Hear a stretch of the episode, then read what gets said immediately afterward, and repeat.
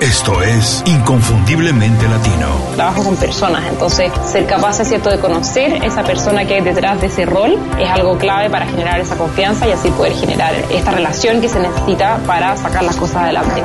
Tienes que hacer un plan que esté basado en lo que te apasiona, en lo que puede ser el mejor en el mundo o en tu mercado y en lo que te da dinero. Y si haces esas tres cosas, te va a ir muy, muy bien. En ventajas, creo que muchísimas. Nosotros nos sentimos mucho más cómodos con la incertidumbre. Nos ajustamos fácilmente a condiciones inestables porque nuestros países generalmente tienen condiciones mucho más inestables.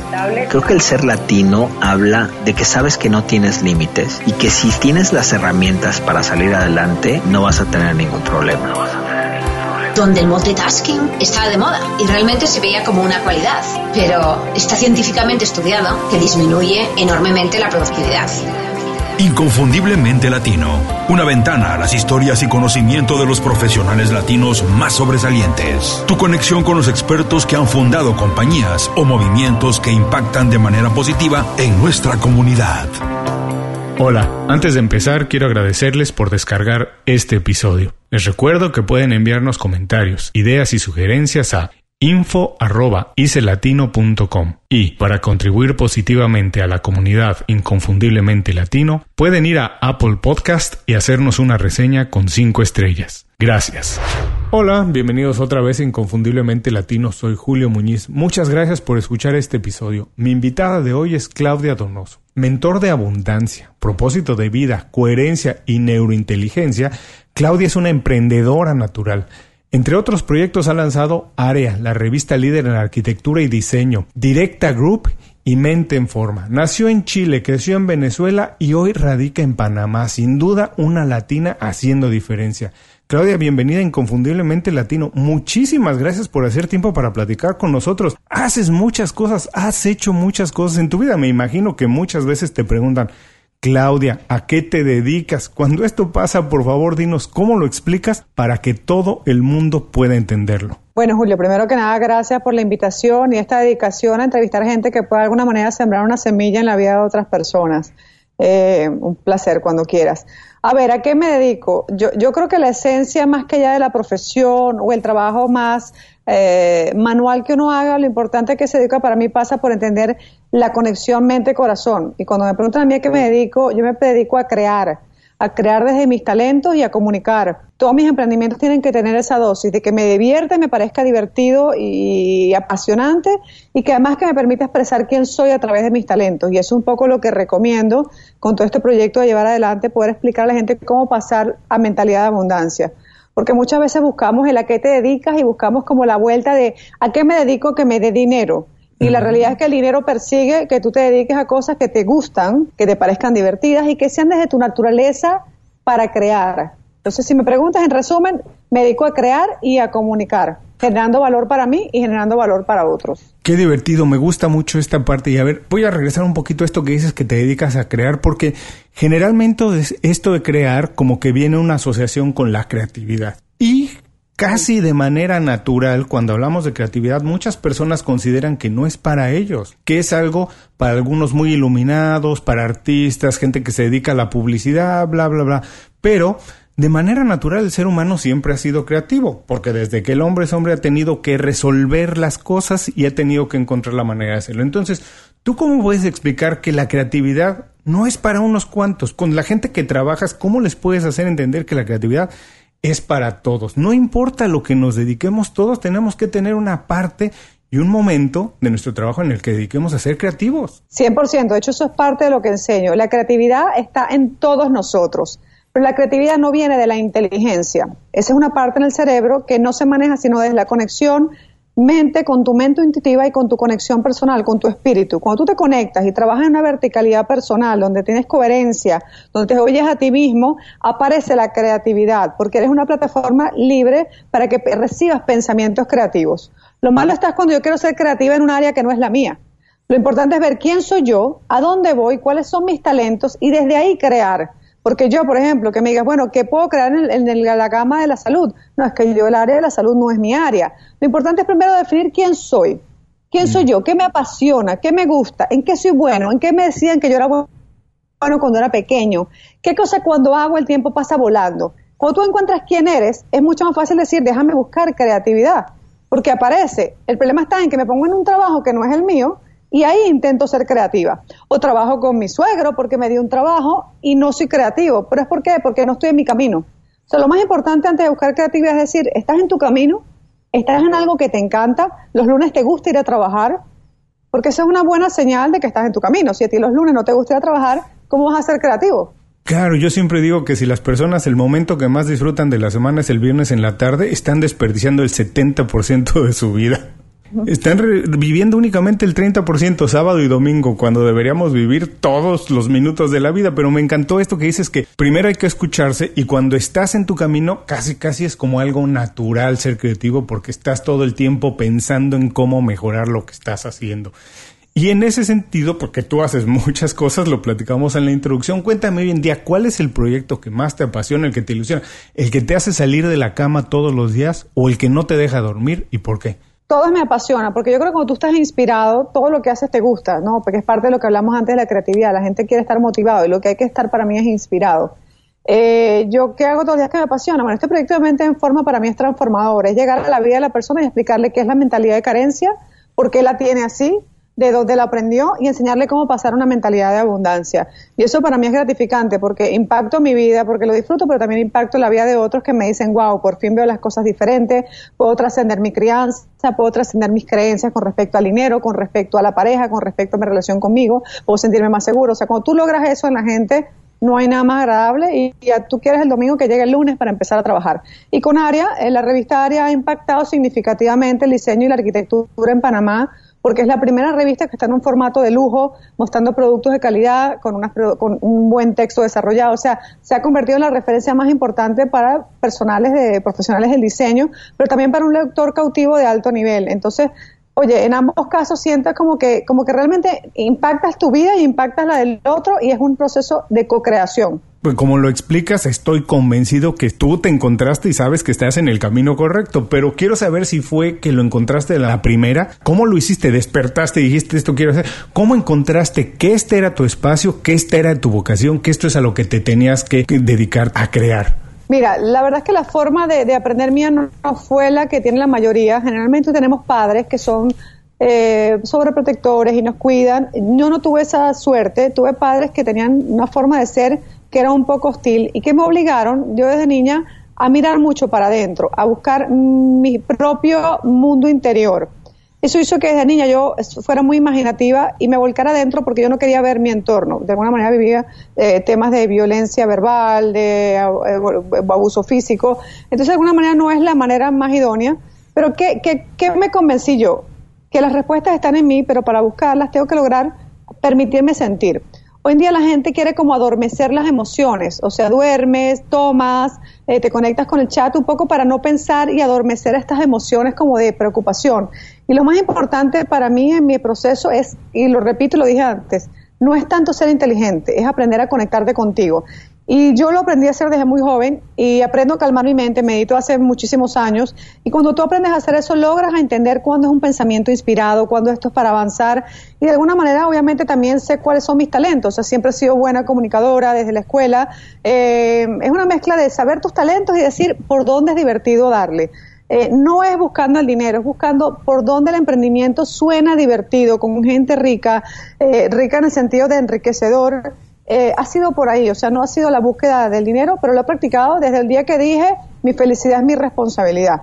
En el momento que tomamos ese control y decimos que lo que pasa en mi vida depende de mí, te aprendes a escuchar, te aprendes a conectar y empiezas a dejar de darle poder a que, bueno, no he sido creativo porque no estoy en un entorno adecuado, o no tengo los resultados que quiero porque la economía no me apoya, y empiezas a decir, la responsabilidad es 100% mía.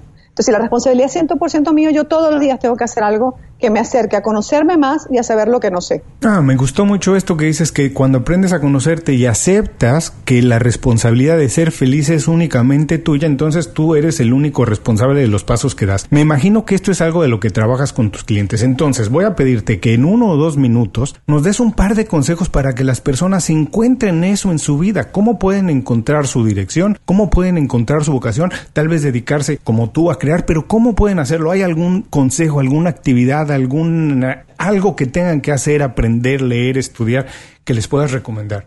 La información está allá afuera, o sea, lo creo que lo más importante es, es definir quién soy, qué es para mí la felicidad, porque la gente quiere ser feliz, pero nadie escribe en un papel qué es para ti la felicidad. Encontrar tu propósito de vida y ver si lo estás viviendo. Y lo cuarto para mí es un poco contarte verdades. Empezar como con un diagnóstico. Es como que tú digas, llegas al médico y le digas, doctor, quiero que me opere. No, pero vamos a entender primero qué le duele a usted. Entonces, esto es un poco primero contarnos verdades. O sea, agarrar un papel y decir, ¿Cómo estoy yo con mi relación de pareja? ¿Cómo estoy yo con mi cuerpo, con mi energía física y mi vitalidad? ¿Cómo estoy con mis finanzas personales y con mi capacidad de ahorrar? Eh, ¿Cómo estoy con mis relaciones con la gente? Y ponerte una nota, agarrar y decir, bueno, en esto, en mi relación de pareja, del 1 al 10 estoy un 4. Ok, eso quiere decir que tengo trabajo por hacer porque ponerle 4 y no hacer nada te deja donde estás. Entonces, te repito, un poco es hacer diagnóstico, encontrar quién eres, y encontrar quién eres es una de las cosas que más le cuesta a la gente, que es saber quién soy, a dónde voy, cuál es mi visión, cuáles son mis valores, por qué hago lo que hago, eh, encontrar mi propósito de vida. Luego de eso es decir, ok, ya, déjame enterarme de lo que no sé para sentir lo que aún no siento. Para eso hay mentores, hay coaches, hay libros, eh, hay muchos. O sea, hoy tuve una charla en la mañana y la gente me dice, Claudia, ayúdame. Ok, exactamente, pero la gente quiere ayuda, pero tienes que decirme ayuda para qué. Quiero aprender a calmar mi mente, quiero aprender a organizar mis finanzas, quiero aprender a organizar mi tiempo. O sea, la gente quiere como la píldora mágica de que la respuesta sea en un minuto rápido. Pero lo primero es decir, ok, vamos a hacer una lista de todo lo que quiero mejorar y luego decir como, como ya que el destripador, vamos a agarrarlo por partes. Ok, quiero organizar mis finanzas. Lo primero es entender cuánto ingreso, cuánto ingreso. O sea, cada tema también el problema cuando tienes muchos temas y eh, se siente muy grande, es, como empezar por partes. Haz un diagnóstico, ponte una nota en dónde estás en cada área y luego decide qué plan de trabajo vas a tener en cada área. Pero todo lo que nos está pasando a mí y a cualquiera ya le ha pasado a alguien. Ya hay un libro que alguien escribió, ya hay un video que alguien subió, ya hay un mentor que te puede ayudar. El tema es la voluntad de decir, no va a pasar un día de ahora en adelante en que yo no tenga la vida que merezco vivir, que no tenga el cuerpo que quiero tener, que no tenga la vitalidad que deseo tener, que este sea el mejor año de mi vida. Porque solo cuando la gente lo desea de esa manera ocurre. El desear las cosas no es suficiente. Las cosas te pasan en la vida cuando tú dices, esto tiene que ocurrir. Y si tiene que ocurrir, consigues la manera. Y los recursos hay. Estamos en la era digital. Yo soy de la época del teléfono gris que marcabas y tenías que esperar. Hoy en día tú das un clic y encuentras un video de lo que tú quieras. O sea que el que quiere mejorar consigue. Ya no hay pretextos de que no sé hacerlo, ¿no? Ahora, como tú dices, la información está ahí, pero me encantó que como empezaste la respuesta, que la respuesta que nos has dado es para escucharla una y otra vez y casi casi hacer un plan para hacer esta evaluación. Lo que me gustó mucho esto que dices es que primero hay que hacer un diagnóstico. Y yo siempre digo, casi de manera intuitiva, ¿no? Cuando vamos al médico, si no hacen un diagnóstico correcto, nos empiezan a medicar para algo a lo mejor en lo que no estamos enfermos y no importa cuánto tiempo tomemos la medicina, no nos vamos a aliviar. Así Así que lo principal es el diagnóstico, hacerse, sentarse, como tú dices, escribir lo que hacemos bien, lo que hacemos mal, qué es lo que queremos mejorar. Y lo otro, que también me pareció muy importante que mencionaste, es que no estamos solos, que lo que nos está pasando ya le ha pasado a alguien, le está pasando a alguien y ya algunas veces se ha resuelto. Alguien tiene una respuesta para eso. Así que lo único es que hay que buscar ayuda. Ahora, de que eso, tú encontraste eso, a decidir, esto es lo que voy a hacer, ganarme la vida, agregar valor, conectar con las personas y cambiar su vida, no es fácil. ¿Qué dijiste, Claudia? Esto es lo que yo voy a poner diferente. Yo voy a agregar este, lo voy a hacer de esta manera. ¿Cómo fue que te sentaste tal vez un día y dijiste, este es el espacio en el que yo quiero encontrarme un espacio en el mercado y así lo voy a hacer? Esta es mi diferencia. ¿Cómo lo hiciste? Mira, yo creo que hay una gran tendencia hoy en día y hace tiempo de buscar negocios de esa manera, es decir, ¿dónde hay un problema para que yo ofrezca una solución? Yo creo que esa es una manera, pero creo que la manera ideal es al revés, es decir, donde yo, haciendo lo que a mí me gusta, me genero primero valor a mí, porque veo mucha gente que genera valor a otros y genera gran valor, pero al final del mes las cuentas no le dan, no genera dinero. Y eso es porque primero no se está generando suficiente valor a uno mismo en primera persona. Entonces tú puedes inventar la gran solución para el mundo, pero si tú no estás confiado en que eso para ti es divertido, te genera ti satisfacción, no va a funcionar. O va a funcionar, pero tú al final del día vas a decir no sé por qué, pero a pesar de que agrego valor, no soy feliz. Entonces sí, es una mezcla de buscar un nicho de negocio donde le estés dando valor a alguien que a lo mejor no esté competido o lo empaquetes diferente, a lo mejor que es lo que yo he hecho con el coaching, lo he hecho diferente, lo he empaquetado diferente, pero la premisa ideal, más allá de un buen plan de marketing y de comunicación, es primero donde yo me veo haciendo algo que aunque no me pagaran, yo la pasaría bien. Y luego salir a buscar el nicho de negocio. Ah, me encantó esta perspectiva. Fíjate, me recuerda mucho un libro que estaba leyendo hace poco que se llama The Audience of Ones, o sea, de la audiencia de uno, y que comenta esto que tú dices, no, no intentemos hablarle a una audiencia enorme que ni sabemos si existe. Vamos a crear un producto que a nosotros nos guste y en la medida de que lo hagamos bien, como nosotros lo disfrutamos, como tú dices, agregándonos valor primero a nosotros, la audiencia va a venir. Así que me gusta esta perspectiva de poner las cosas al revés, de no como dices, empezar a ver dónde hay un problema, sino más bien qué solución tengo yo y a partir de eso la audiencia se va a generar o la clientela o lo que sea, o los colaboradores van a partir de eso, de tú generar valor a partir de algo que tienes como una habilidad distinta, única. 100%. Y además ser auténtico. A veces la gente yo siento que intenta parecerse a alguien. Está bien que tengamos roles models y gente que quieras modelar. Eso está bien. Siempre y cuando tú no pierdas tu esencia. Alguien hace algo bien, está bien, analízalo, míralo, modélalo. Pero si tú intentas ser esa persona, te pierdes a ti mismo en el camino. Yo con el trabajo de mentes en forma siempre digo, yo soy una cosa rara, yo soy una especie de emprendedor que sabe herramientas gerenciales y enseño eh, eh, principios espirituales.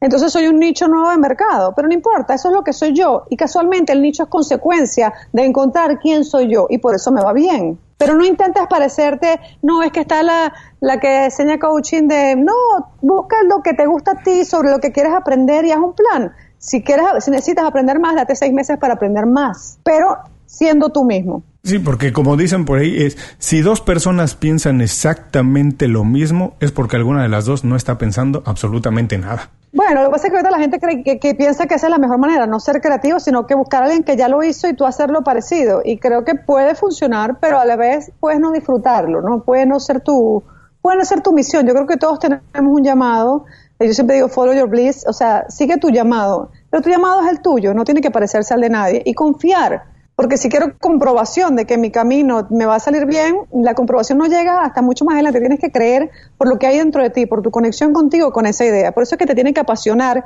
y no es tanto que parezca la correcta, sino que se siente el camino correcto, que es muy diferente. Así es. Y por favor no se despeguen, vamos a un pequeñísimo corte y rezamos con más de la plática con Claudia Donoso.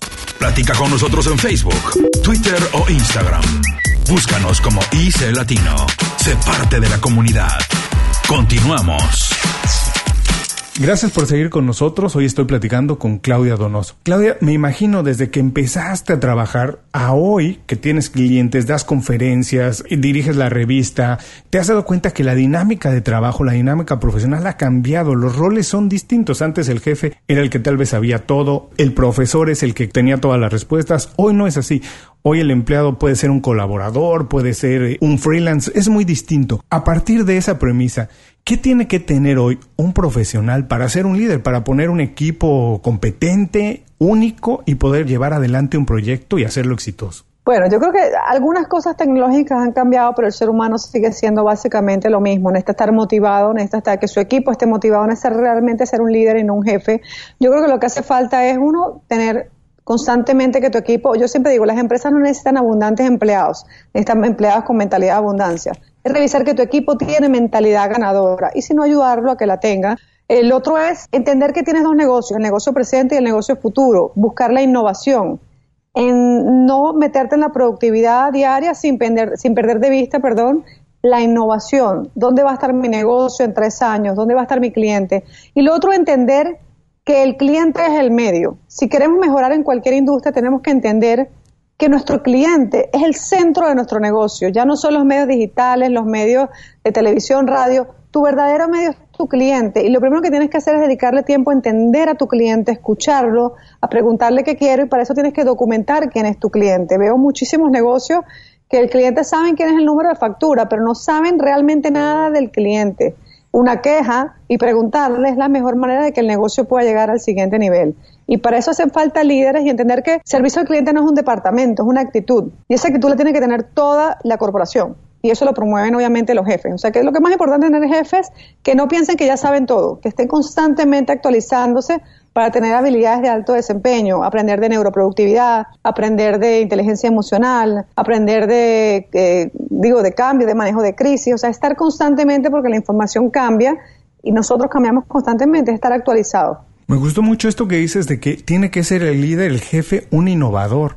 Y casi nunca se habla de eso. Eh, la verdad es que nunca me lo habían dicho en una respuesta y me interesó mucho. la verdad que me hace pensar que definitivamente, porque esa es la única manera de siempre estar mejorando, de llevar siempre el proyecto o la compañía o lo que sea adelante, estar viendo cómo puedo hacer las cosas de manera distinta, mejor, ser más eficaz, dónde nos vemos en tres meses, en seis meses, en tres años y siempre estar un paso adelante. Ese es el trabajo del líder, tener la visión de los próximos meses, no, no lo que se está ejecutando hoy, que ese tal vez es el trabajo del manager, quien tiene a su cargo un pequeño equipo, pero el verdadero líder es el que está todo el tiempo, como dices, aprendiendo algo distinto, innovando y viendo siempre al futuro. Ahora, todas estas herramientas que nos acabas de contar, ¿será que tú las viste en alguien que fue para ti como un modelo, guía, o las tomaste de alguien o las formaste a partir de alguien que fue tu mentor? ¿Tuviste algún mentor? Si es así, ¿quién fue y qué le aprendiste? Yo creo que tuve suerte porque tú sabes que yo creo muchísimo en el poder de la intención. No, yo creo que la intención eh, hace que el mundo se mueva y donde pones tu atención pones tu energía. En todos los trabajos que tenía, trabajos de los 19 años, he llegado con un hambre de aprender y he tenido la suerte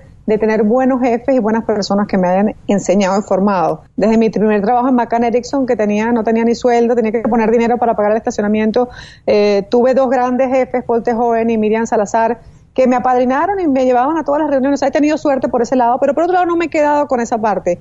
He leído millones de libros. Hay gente que me dice, Claudia, es que tú sabes mucho. No, yo le he dedicado más tiempo que otras personas a leer. Mientras otras personas están jugando cartas o viendo televisión, viendo Netflix, yo también lo veo. Me paro, me paro a las 5 de la mañana todos los días para poder hacer todo lo que quiero hacer. Pero te repito, la persona que logra y la que no logra, la única diferencia es que la persona, una de ellas salió a buscar lo que no sabía, se enteró y lo usó en forma de herramientas y habilidades. Porque nuestras rutinas nos mueven como una mecedora sin avanzar, son el cambio de hábitos lo que nos lleva al siguiente nivel. Pero mis grandes mentores han sido gente que he viajado y he visto en vivo, he visto a Joe Dispensa, he visto a Esther Hicks, he visto a un montón de gente valiosa, he leído, eh, o sea, en muchas horas, horas de vuelo de temas que te gustan y te apasionan. Como digo, esto para mí a lo mejor han sido otros temas, para una persona amor que es artista son otros. El tema es que no pienses que la vida te pasa. La vida responde a lo que tú eres. Así que sale a buscar y a convertirte en que tú eres rápidamente. Y me gustó esto que dices, que el mentor no necesariamente tiene que ser alguien que puede ser presencial, están en los libros, están ahí todo el conocimiento, gente que ha hecho antes que lo que nosotros tal vez queremos hacer, porque ya lo hemos platicado, el problema se le presenta a alguien, pero alguien que ya hizo algo y lo dejó ahí escrito, ese puede ser un mentor. Curioso, la regla del 80-20 también se aplica en esto. Estaba leyendo que solamente después de terminar los estudios, solamente el 20% de los profesionales siguen aprendiendo todo el tiempo. Y curiosamente son los que llegan a ser más exitosos más, que tienen una vida más plena porque siguen aprendiendo todo el tiempo, mientras otros, como dices, se lo pasan tal vez viendo Netflix. Yo también lo veo, pero también intento, como dices, ser un poco más medido y darle prioridad a otras cosas. Ahora, hablaste un poquito de los hábitos. Muchas veces el trabajo y el éxito en el trabajo tiene más que ver con los hábitos que con nuestras capacidades, porque como dicen por ahí, hace más el que quiere que el que puede. En tu caso, ¿qué hábito personal consideras que ha influido más en alcanzar los objetivos que te has ido planteando? Bueno, yo soy desde siempre extremadamente disciplinada, lo cual es, es bueno, es malo porque es rígido y te hace ser muy perfeccionista, pero yo soy bien de hábitos porque, como dice Sergio Fernández, que los hábitos decían por ti. Cuando tú haces algo por suficiente tiempo, luego tienes que hacerlo porque ya está en tu naturaleza, está en tu forma de pensar y de ser. Acuérdate que tu forma de ser viene de lo que piensas, lo que sientes, cómo reaccionas y cómo reaccionas es tu vida. Eh, yo todos los días me paro a las 5 de la mañana y hago una hora de ejercicio, luego medito 40 minutos todos los días, o sea, a las 7 y 45 de la mañana yo ya he hecho todo eso, entre medio de que subo a hacer ejercicio, baño, o sea, despierto a mis hijos para ir a la escuela. Pero claro, si yo empiezo a las 9 de la mañana, me levanto, son las 11 de la mañana y no he hecho nada. O sea, yo esta rutina la hago todos los días.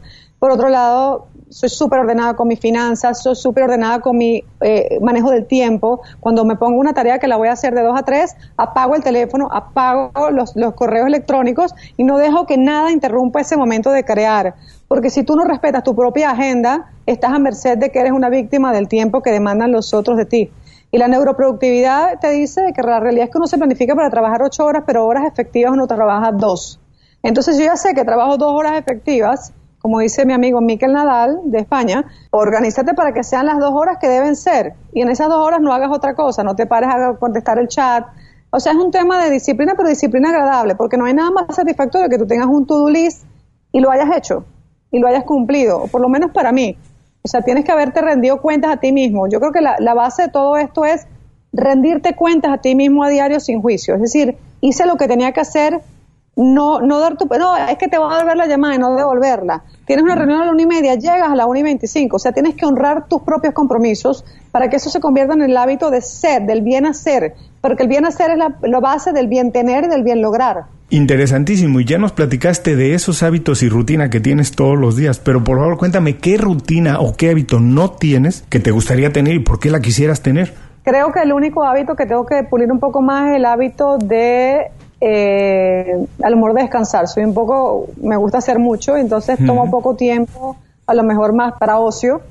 Eh, a veces agarro un libro que es un poco trabajo, un poco ocio, debería a lo mejor hacer cosas de más de ocio, es lo único. De resto, todas las otras cosas, digo, tengo 44 años y tengo la condición física mejor que desde que nací, o sea, físicamente nunca he estado mejor, eh, tengo salud, tengo una buena relación con mi pareja, o sea, la verdad es que el resto de las cosas las llevo adelante, pero como te digo, me rindo cuentas todos los días. Tengo que decir que comparto contigo esto. La verdad es que también soy bastante, no diría que workaholic, pero soy bastante efectivo. Tengo una rutina también muy parecida a la tuya, de mucho trabajo. Curiosamente acabo de leer un libro que se llama Peak Performance y dice que los atletas de más alto rendimiento, la prioridad que le dan al descanso. Y es algo que aprendí a partir de ello y que estoy intentando incorporarlo porque de verdad que la recuperación es casi tan importante como el momento en el que están preparándose. El tiempo de dormir debe ser adecuado, bla, bla, pero ese momento de descansar, para quien no hace trabajo físico, que no es un atleta de alto rendimiento, es el momento de descansar la mente y que eso te hace, en consecuencia, ser mucho más eh, creativo y productivo de manera mental. Ahora, trabajas con muchos emprendedores porque todas las conferencias que das y tienes consultorías directas, desde tu perspectiva, ¿Qué no están haciendo los profesionales de hoy en día? ¿Qué se les está pasando? ¿Qué están dejando de hacer? Y deberían de hacer, deberían poner más atención y considerarlo una prioridad. Yo lo que veo es, y lo veo por la cantidad de personas con enfermedades, veo que la gente no está haciendo la pausa para calmar su mente. Eh, no digo que sea meditar, que es lo que hago yo, pero hacer pausa, que eso es lo que llama Brandon Butcher las transiciones. O sea, la gente sale a una reunión muy agitada y va a almorzar y maneja ese mismo agite que traía de la reunión y luego se mete en otra reunión y lo llama a la esposa y lo atienden automático. O sea, me preocupa un poco que vean los ejecutivos, tanto los que tienen alto desempeño como los que quieren lograr alto desempeño, que no logran en su día hacer la pausa. Eso adicionado a la demanda de las redes sociales. Entonces, entre que estás en el teléfono y estás corriendo en automático, la gente no se da cuenta que empieza a estar en estados crónicos de estrés. Y eso decanta en problemas de salud, de mal dormir y de sentirte mal. Creo que lo que hay que tomarle y poner la lupa es no solo en el momento del buen dormir, del descanso que dijiste, sino que en el día logres entender cuando tienes que pausar, ya sea con ejercicio de mindfulness, ya sea con alarmas. Yo tengo alarmas en mi teléfono que dice pausar. Es un momento donde yo paro, corto emocionalmente lo que estoy haciendo y me reconecto nuevamente con una intención a seguir haciendo lo que iba haciendo, pero entendiendo y viendo si estoy acelerada, si estoy relajada, porque si no te quemas la pila y a las 2 de la tarde estás agotado. Y eso no es bueno tampoco, porque no es ser productivo, es ser productivo dentro del marco de mantener el bienestar. Y para ser constantes con esto, vamos a hacer una pequeñísima pausa y rezamos con más de la plática con Claudia Donoso. Visita www.icelatino.com. Inscríbete a nuestro boletín gratuito y recibe información y herramientas para impulsar tu carrera o negocio. Continuamos. Gracias por escucharnos. Estoy platicando con Claudia Donoso. Claudia, estamos entrando a la última parte de la entrevista. Muchísimas gracias. La idea aquí es compartir algunos secretos, herramientas que nos ayuden a trabajar de manera más inteligente, digamos, ser productivos, pero tener vida, tener una vida plena, descansada y como dices tú, a tus 44 años encontrarnos todos así, tan plenos como te encuentras tú. Y en este sentido, por favor, tú lo haces muy bien, nos hemos dado cuenta de ello. ¿Cuáles son los secretos o el secreto más importante para tener una buena red de contactos, hacer buen networking con gente con la que queramos trabajar más adelante, que queramos que nos contrate o nosotros tal vez ofrecerles una oportunidad? Bueno, lo primero creo que es que es cero vergüenza. La gente tiene que entender que no importa en el negocio que esté, tiene que saber vender. Tiene que saber, todos tenemos que saber un poco de marketing y vender. Porque no importa la industria que estés, tú eres una extensión de tu negocio, perdón, es una extensión tuya. No importa el negocio que tengas. Entonces, la primera referencia de tu negocio, la gente no compra negocio, la gente te compra a ti. Entonces, tienes que tener primero cero vergüenza de hablar de ti, de hablar de tu negocio, de hablar de tus por qué, de hablar de para qué y de último contar que le agregas valor. Pero la gente quiere conocer las almas y las personas detrás de los negocios. Para eso tiene que darte cero vergüenza. Y, es cuestión de practicar. A amor te va a dar vergüenza las primeras cinco veces, diez veces, pero si lo practicas se te va a ir quitando. O sea, porque hay gente que me puede decir, bueno, pero es que yo no soy tan como tú, tan espontáneo. Bueno, practica, sal y hazlo, practica con el espejo, practica con gente, pero las relaciones son de conexión y la conexión solo existe cuando existe una genuina apertura donde yo quiero dar y estoy dispuesta a escuchar y a recibir y entender al otro, entender la posición del otro. Eh, lo otro es que cuando tú estás viviendo tu propósito de vida y algo te apasiona, la gente te compra de una vez porque entiende que tu energía, hay que entender que tu energía habla más alto que tus palabras. Cuando tú estás haciendo algo que te gusta, la otra persona lo siente. Cuando tú estás trabajando por necesidad o porque ya tienes 10 años haciendo lo mismo y la energía es baja porque no te apasiona lo que estás haciendo, la gente lo siente. Y la gente apuesta a gente que te parezca aspiracionalmente inspiradora. Entonces lo más importante es nuevamente saber quién eres, ver que estés en tu camino, ser auténtico y tener cero vergüenza. Y lo último es documentar eh, con quién tengo relaciones y qué hago. Hoy veo que hay una gran tendencia al trabajo colaborativo, pero la gente no sabe cómo acercarse a hacer trabajo colaborativo. La gente, ¿qué hace? Llama a otra persona y dice, oye, mira, yo hago esto, hagamos algo juntos. Se reúnen, se reúnen, la agenda queda abierta y nunca colaboran. ¿Por qué? Porque si tú quieres hacer trabajo colaborativo con otra persona, primero analice qué hace la persona, escribe las 10 cosas buenas que hace esa persona, 10 oportunidades que puede tener esa persona, enlista tus oportunidades y ve concretamente con ideas. Mira, te propongo que hagamos esto el día 14 a las 7 de la mañana y esta es mi idea. Pero el trabajo colaborativo no va a venir del buen deseo de que te sientes con otra persona a proponerle colaborar. Porque la gente generalmente, bueno, ok, dime tú la idea, no, bueno, mándamela tú, bueno, analiza tú. Y la realidad es que esto es proactividad, es decir, ¿qué, tengo, ¿qué tengo yo y qué tienes tú que te falta y cómo yo te agrego valor? Y esto es concretamente lo que te propongo.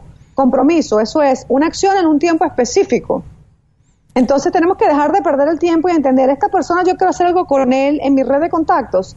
Primero analiza tú solo en primera persona ¿qué puedo hacer yo por esa persona? Porque si tú no tienes nada que hacer por esa persona, esa persona no va a querer hacer nada contigo. Es que, Claudia, tienes una congruencia en todo lo que has dicho en el programa, porque ahora estoy pensando lo que nos decías al principio de cómo encontrar nuestro camino. Y cuando te escucho decir que para tener una buena red de contactos no hay que tener vergüenza y hay que tener pasión de lo que estamos haciendo, es que se cierra el círculo completamente, porque efectivamente no hay nada no hay nada más efectivo para vender, no hay nada más contagioso que la pasión. Pero cuando descubrimos que lo que estamos haciendo es lo que más nos llena, entonces sola sale la pasión. Y ahí no hay vergüenza alguna, porque lo que queremos, si sabemos que es un producto de calidad, como se lo queremos dar a nuestra familia de manera gratuita porque sabemos que es algo bueno, así que sale la pasión sola y como dices, en, en, cualquier momento de la vida todos tenemos que vender. Como emprendedores en nuestro proyecto o trabajando para alguna compañía, siempre hay la necesidad de vender una idea, un concepto, de llevar adelante un proyecto y todos en algún momento tenemos algo que vender. Así que como dices, hay que quitarnos la vergüenza, hay que tener la pasión y hay que ser congruentes, hay que darle seguimiento a las cosas. Como dices, hay que honrar la palabra. Ahí quedaron las tres secretos para tener una buena red de contactos. Otro, por favor, compártenos una página de internet, herramienta, aplicación, lo que sea como Google Calendar que utilices para trabajar de manera más productiva. La verdad que yo soy todavía un poco arcaica, uso mucho papel, tengo una agenda de papel, pero sí uso también Google Calendar. No soy demasiado tecnológica, estoy puliéndome en eso, que es un área que estoy honestamente donde puedo ser aún más eficiente. Eh, no me apoyo demasiado en la tecnología, pero te digo, eso es bueno cuando tú ya eres organizado, no importa si lo llevas en papel o digital, porque si eres desorganizado, lleva, digitalizas problemas. Eh, o sea, eres desorganizado y mm, generas problemas pero digitales. Entonces yo creo que pasa un tema de que cada quien vea con qué herramienta resuena, porque no todas las herramientas son para todo el mundo. La que te sea fácil, la que sea tu estilo, eh, y probar. Tienes, siempre tienes 10 días para probarlas, pero digo, no, no hay un algo así que diga esto me cambió la vida porque lo uso y me ayuda. No, creo que está muy, muy en puerta que usemos la parte de WhatsApp Business todos, estamos en, China, ya nadie usa correo electrónico, creo que eso es una herramienta que hay que bien usar, no el WhatsApp que tenemos en el teléfono donde chateamos con los amigos y los, y los familiares, sino la parte de WhatsApp Business, creo que eso hay que poner el ojo inmediatamente. De acuerdo, vamos a ponerlo esto en las recomendaciones del programa. Ahora, ya nos platicaste de la rutina que tienes al iniciar el día y me imagino que debe haber algunas cuantas cosas de manera conceptual que tú dices, wow, este fue un día productivo. ¿Qué tuvo que haber pasado durante un día para que al final tú digas, wow, hoy estuvo bien, hoy cumplí, hoy fue un buen día? Bueno, para mí un día productivo es un día que hice la mayoría de lo que tenía que hacer y un día donde la pasé bien y le recordé a alguien que era especial y que podía también lograr miles de cosas. O sea, si ocurre alguna de esas tres cosas, eh, yo me doy por bien servida. La verdad es que no, no es un tema de números, es un tema muy, muy emocional para mí. Pues que sientas que lo hiciste bien, pues que diste el todo. O sea, eh, que no quedó nada, que pusiste toda la carne en el asador, como dije. La pusiste, salió, no salió, se hicieron algunos pendientes. Yo creo que eso para mí es un, es como dicen el éxito. ¿Qué es el éxito? El éxito es ser mejor que ayer. Eh, no es ser más que nadie. Entonces, bueno, si hiciste más que ayer, o hiciste cosas nuevas, o probaste algo que no habías probado, o hiciste algo que te dio pena y te reíste de solo, fue un día fabuloso.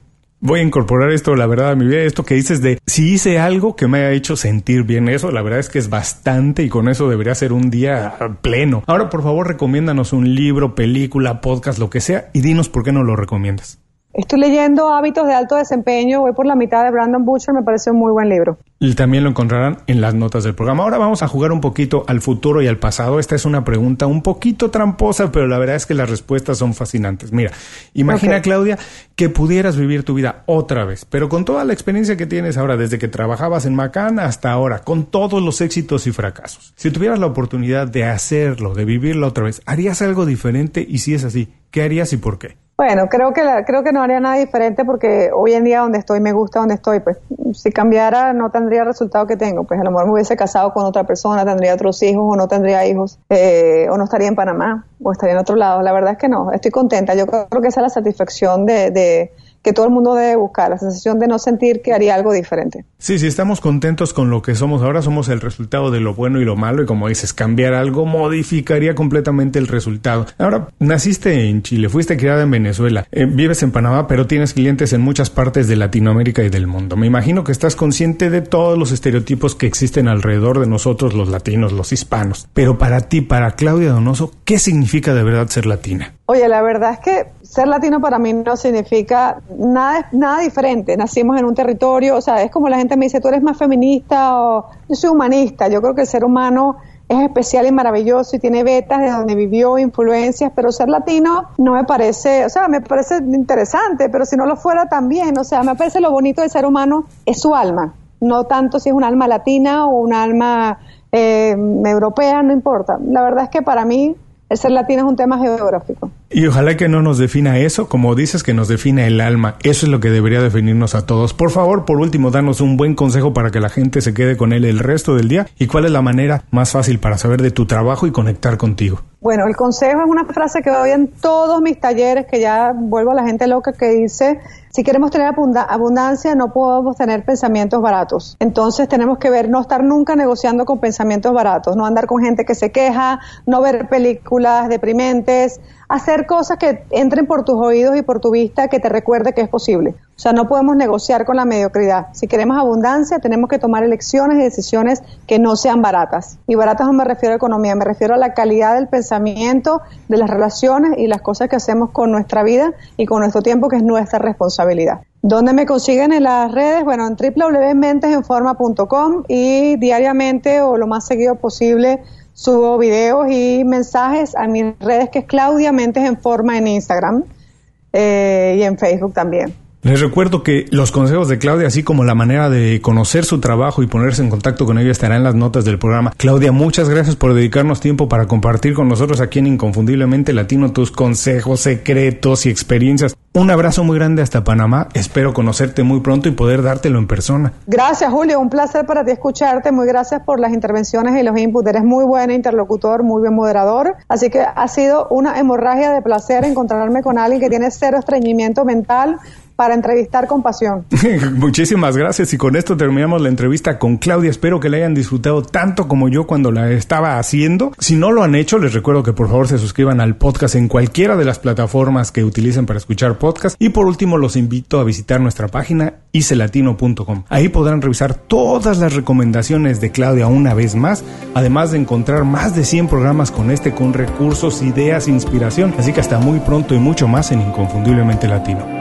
Inconfundiblemente Latino es una producción de Unofficial Media. Visítanos en www.icelatino.com para trabajar con nosotros. Impulsa tu carrera profesional o tu negocio con nuestras estrategias.